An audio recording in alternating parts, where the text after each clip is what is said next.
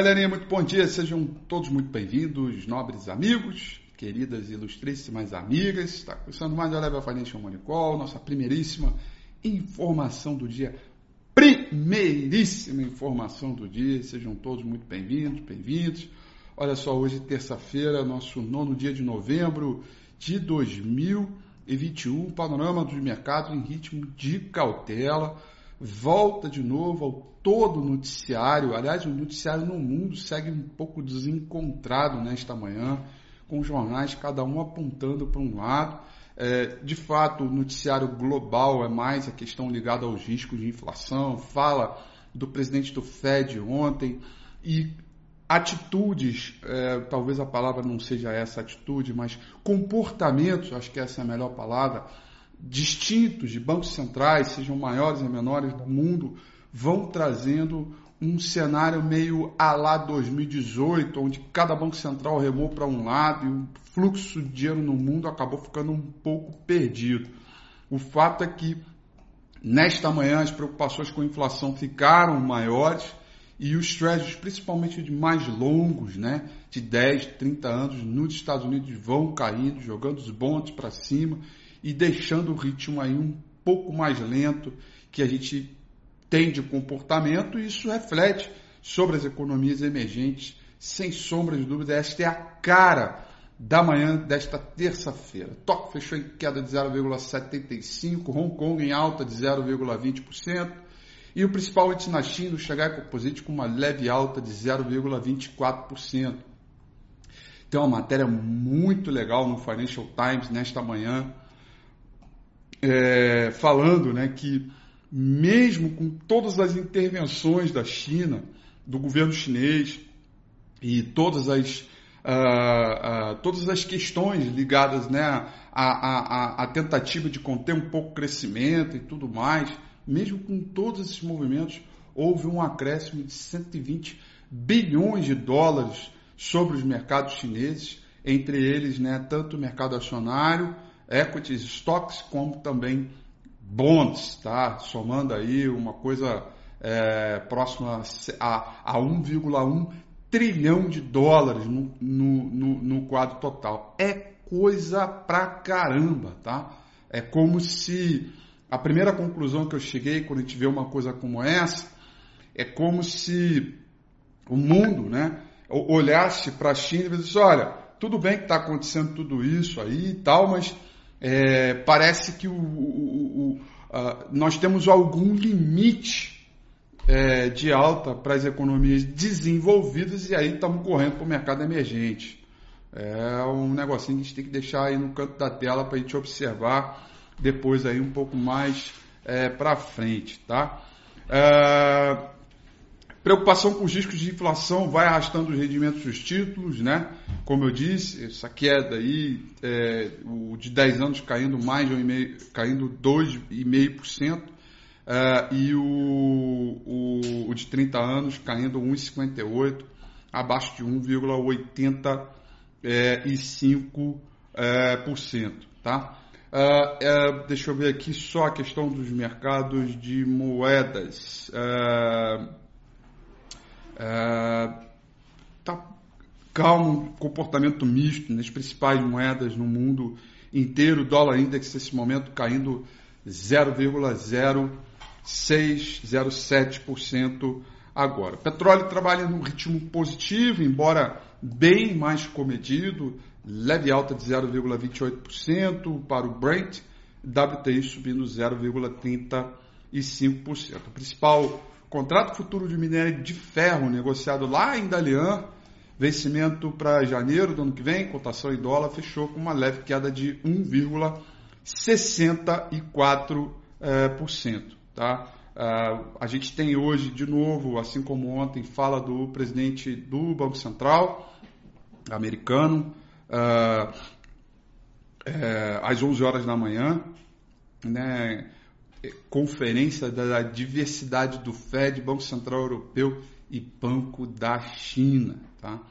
Uh, então, esses yields caindo, uh, bolsas no contexto geral próximo da estabilidade, Europa sobe nesse momento, mas uh, investidores vão avaliando os fortes balanços, né? À medida uh, fortes balanços, redução das restrições de viagem, estímulos à infraestrutura contra o risco de inflação persistente que pode levar a uma política monetária mais restritiva. Isso deixa o Treasury americano lembrando que amanhã tem o dado de inflação nos Estados Unidos, talvez aí o indicador mais importante para a semana. Tá? Londres vai subindo 0,16%, Paris subindo 0,35%, Frankfurt na Alemanha subindo 0,27%. Tá? Trabalhando aí levemente no terreno positivo, é, mas é,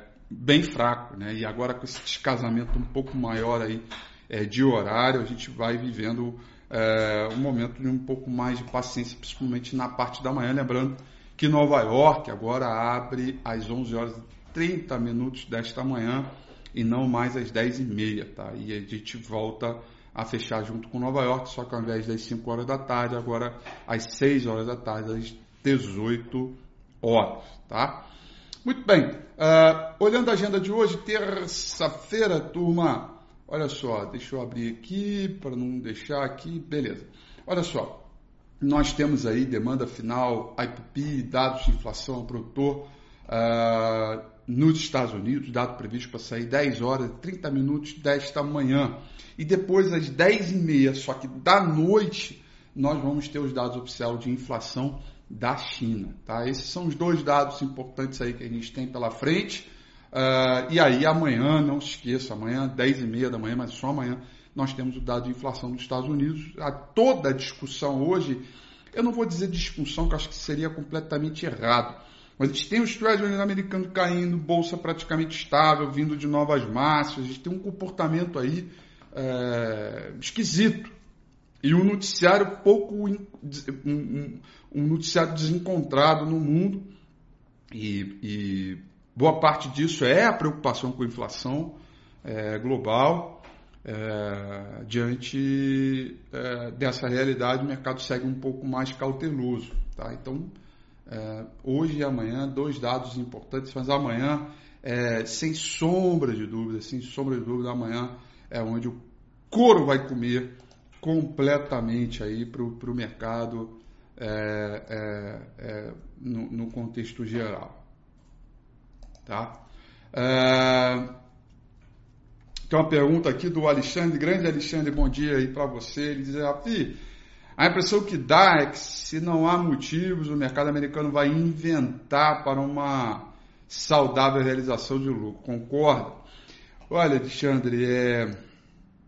a última vez que eu falei de correção saudável foi em abril de 2008 e a bolsa nos Estados Unidos e no mundo despencou tanto, né, que saudável não teve nada, né? Eu tenho uma preocupação danada e a coisa ficou traumática para mim.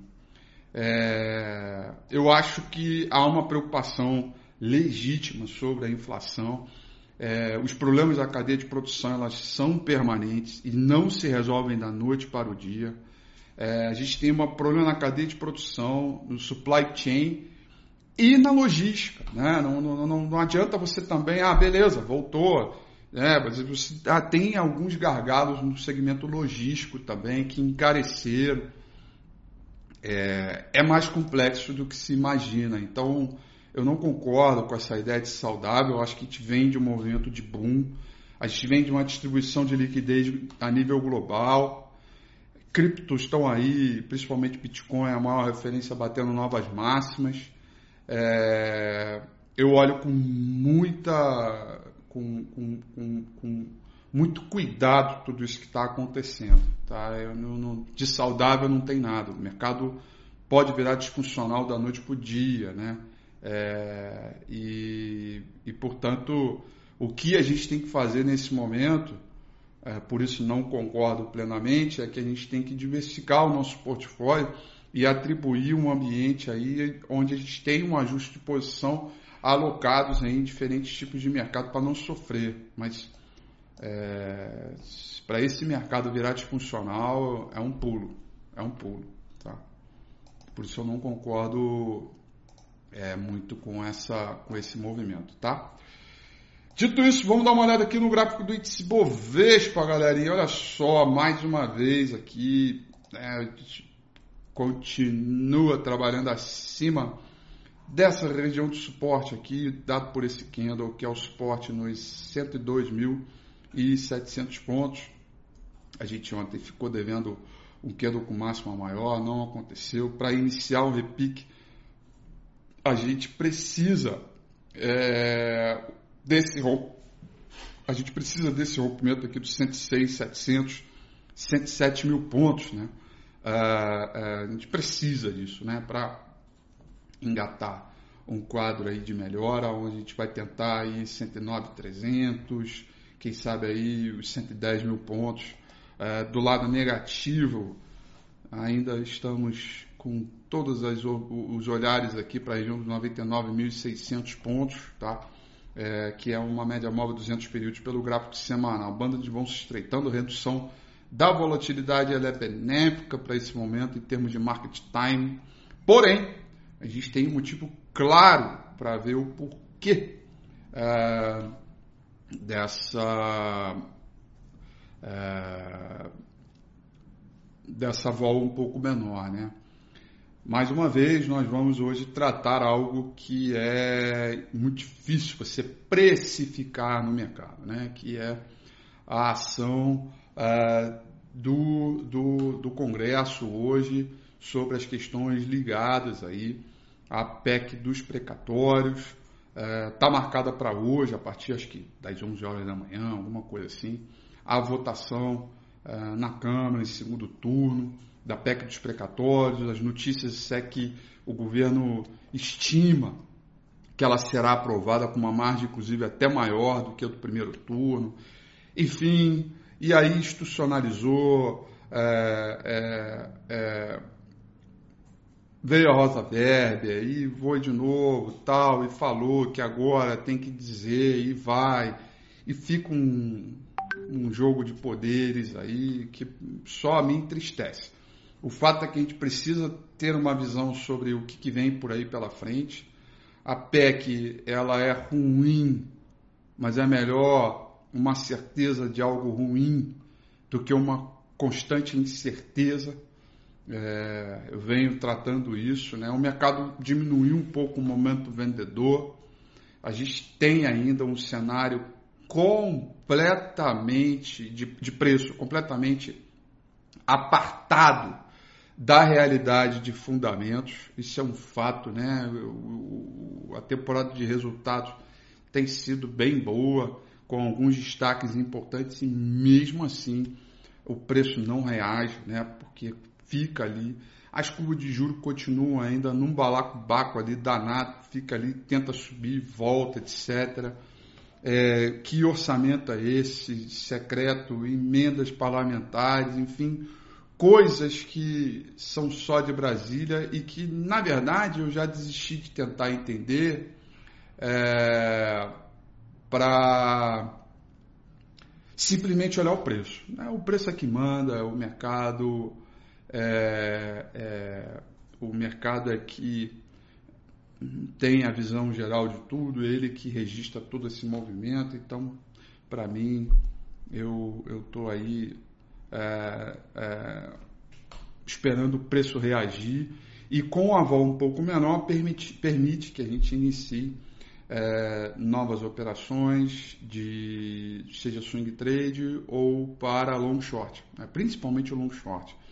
E tem aqui alguns gatilhos é, é, estão acontecendo e pode ser que a gente inicie novas operações, mas o fato é que a gente tem é, é aquela coisa de um olho no gato ou no peixe, a gente segue muito atrasado perante o comportamento dos mercados globais em função das nossas questões locais, mas ao mesmo tempo, se há uma preocupação real com a inflação global, isso pode afetar o mercado emergente, piorar, mas as coisas estão, é, mais uma vez, é uma coisa do tipo: se ficar, o bicho come, se correr, o bicho pega. Mais ou menos sobre isso, tá? Então, é, para mim como amante da análise técnica, para mim o melhor é que a gente pode fazer é a gente olhar o preço. Né? É ele que manda e, a, e ele é que decide o que, que a gente tem que fazer, tomando as atitudes e, evidentemente, controlando os riscos é, e ajustando o tamanho de posição de maneira ideal aquilo que a gente precisa, é, que a gente suporta é, para o mercado, ou seja, nada muito diferente do que eu já venho dizendo ao longo do tempo. Tá bom, galerinha? São essas, portanto, as informações para o nosso Monicol de hoje, de hoje. Eu desejo a vocês aí uma excelente terça-feira, bons negócios, tudo de bom. Amanhã às 8h35, como sempre, em ponto, estou de volta. Um grande abraço e até lá. Tchau, tchau.